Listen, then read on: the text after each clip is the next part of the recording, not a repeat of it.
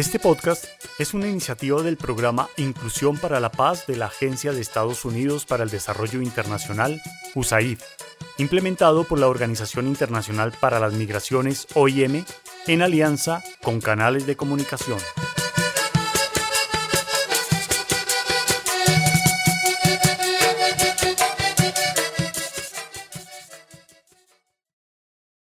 Hoy, en Cuenta la Tambora, en el confinamiento. Paola y su hija se encuentran en aislamiento debido a la pandemia. Llevan varios meses encerradas por la situación. Han salido muy pocas veces y debido a eso no han podido comprar todos los materiales para sus artesanías. Conversan en la sala de su casa acerca de cómo seguir produciendo manillas, que es el producto que más venden. Sus ventas han bajado y no pueden salir de Uribia. En casa y en la Asociación de Artesanos de Uribia, los hilos para tejer escasean. Están preocupadas porque saben que tener variedad de manillas es clave para poder vender más. Venga, mija, venga que ando preocupada. Esto de la pandemia nos tiene mal económicamente. Necesitamos echarle cabeza a ver qué podemos hacer para tener más ingresos. Pues mamá, usted siempre ha sido muy creativa con eso de las artesanías. ¿Ya no le está gustando el negocio? Claro, mija. Usted sabe que yo vivo contenta con eso. Pero con esa pandemia no hemos podido traer nuevos materiales. Esta situación no se ve que pueda mejorar. Y ya eso a uno le afecta la cabeza.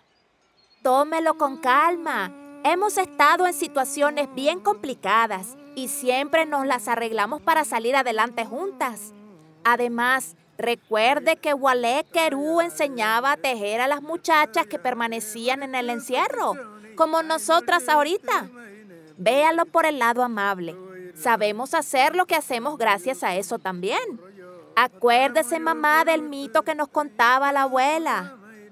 El tejido para nosotras, las mujeres del pueblo guayú, es herencia ancestral de las que nos precedieron.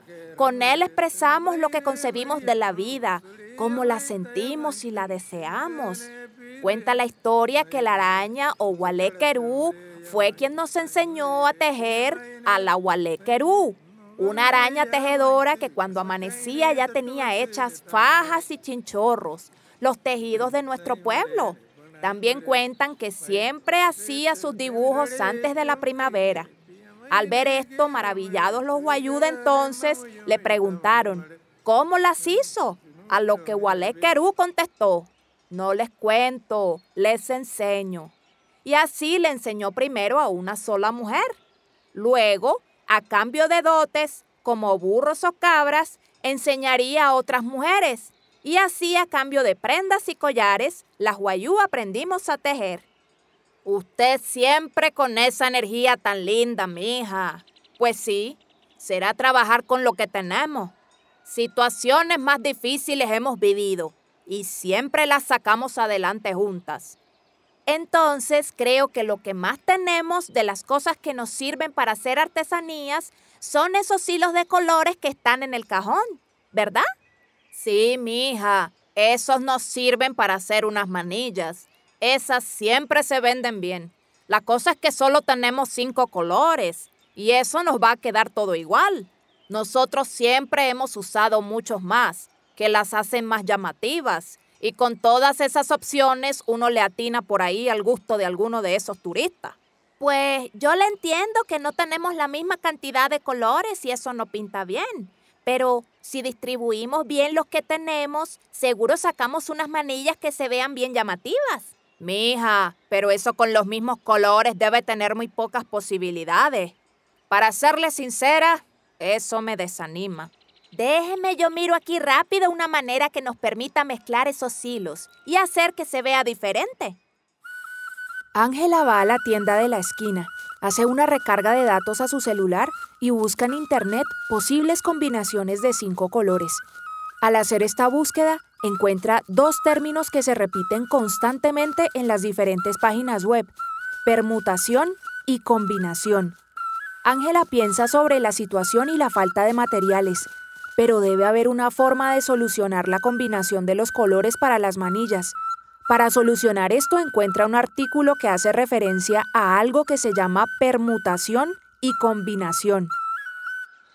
Lo que he entendido es que si una tiene diferentes hilos de colores y quiere saber cuántas maneras existen de organizarlos, puede querer preocuparse por el orden o no. Ángela está empezando a reconocer algunas técnicas de conteo. Una es la permutación, que es una disposición de elementos donde se tiene en cuenta el orden, y otra es la combinación, en donde no se tiene en cuenta. Cuando cree haber entendido la operación, Ángela regresa a su casa. Mamá, creo que encontré una forma de hacer varios diseños con estos cinco colores de hilos que tenemos. Eso de seguro que lo sabía Wale y no nos lo contó. De verdad, mija.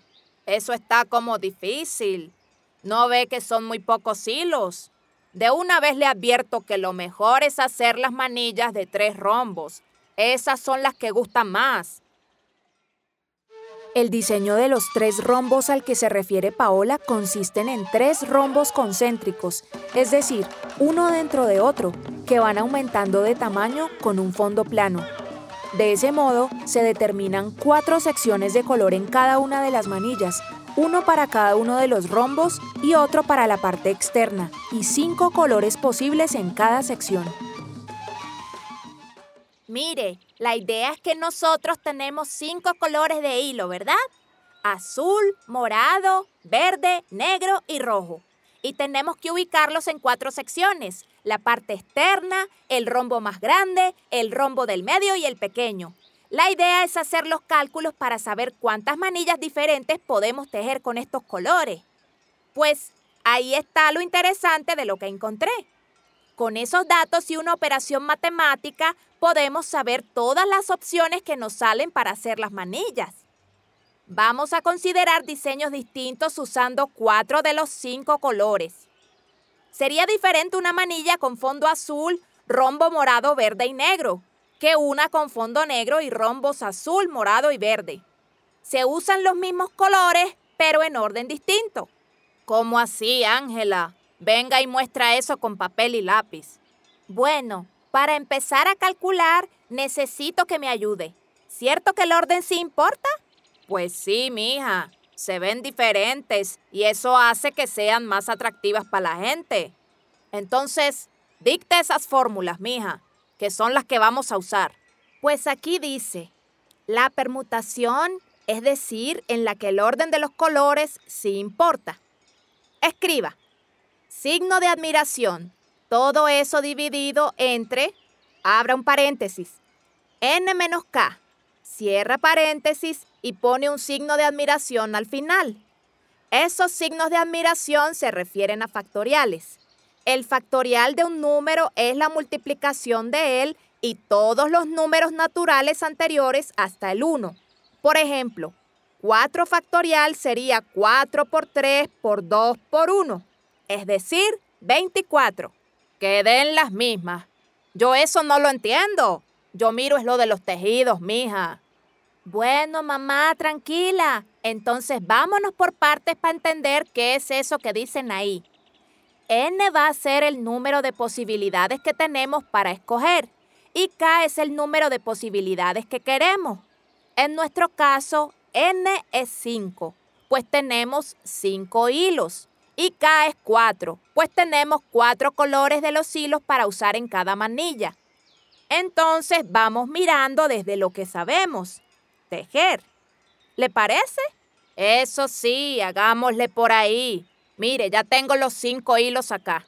Se me ocurre cortar varios pedacitos de cada hilo para irlos poniendo. ¿Y ahora qué hacemos? Pues más, empecemos por el principio. Vamos a poner muestras de los cinco colores y luego pues de ahí sacamos como ramitas de árbol para ver qué opciones van saliendo. Entonces, de cada colorcito, ¿qué otras opciones deben ir ahora? Pues cuando yo tejo, Ahora le pongo otro color a lo siguiente. Ah, pero vea, mi hija, que entonces le pongo cuatro colores a cada color inicial y eso ya son muchas ramas. Y hasta ahora con dos nomás. Y son cuatro colores a usar. ¿Cómo así, mamá? Mire, Puse los cinco colores como en una columnita, uno debajo del otro. Ahora le hice caso y saqué ramitas de cada colorcito. Entonces, si el primer color que puse fue azul, de ese deben salir cuatro ramitas. Morado, verde, negro y rojo. En una segunda columnita. Y así, con los cinco colores de la primera columna. ¿Sí ve, mi hija? Eso salen hartas. Ah, claro, mamá, ya vi. Venga, entonces hasta ahí solo usando dos posibles colores van 18, 19, 20 opciones. Bueno, entonces sigamos. Listo. Entonces ahora pongo los colores distintos que me quedan y me salen de a tres ramitas en una tercera columna. En la primera columna el primer color que puse fue azul. De ese salieron cuatro ramitas, morado, verde, negro y rojo. Ahora de cada color de esos que están en la segunda columna salen tres ramitas nuevas, una tercera columna. Y como no puede ser el mismo color, entonces tenemos verde, negro y rojo. Y así con todos los otros. Venga, mamá. Entonces solo con ese ejemplo va. Azul, morado, verde, por ejemplo, y nos toca contar cada cosita con cada color. ¿Si es así? Sí, mija, sí mismito. Venga y contamos y vamos mirando.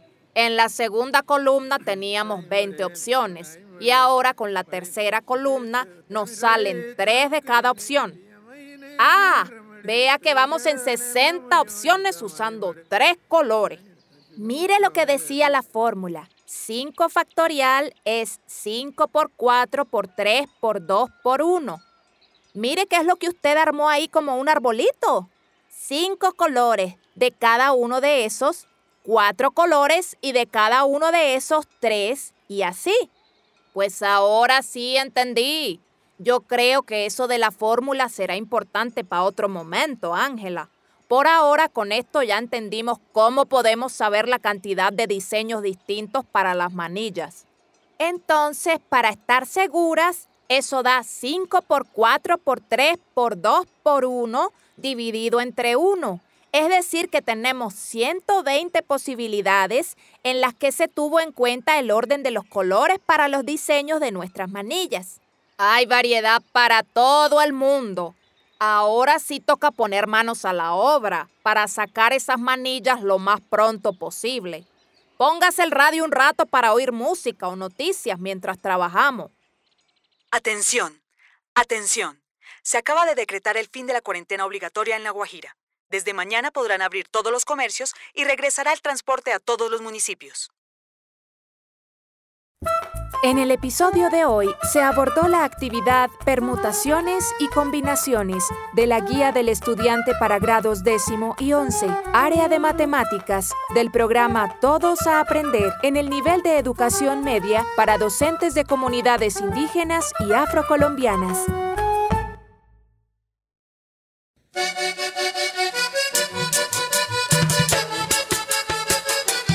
Este podcast se hace posible con el generoso apoyo del pueblo estadounidense a través de la Agencia de Estados Unidos para el Desarrollo Internacional, USAID. Su contenido es responsabilidad exclusiva de sus autores y no refleja necesariamente las opiniones de USAID o del gobierno de Estados Unidos, ni de la Organización Internacional para las Migraciones, OIM.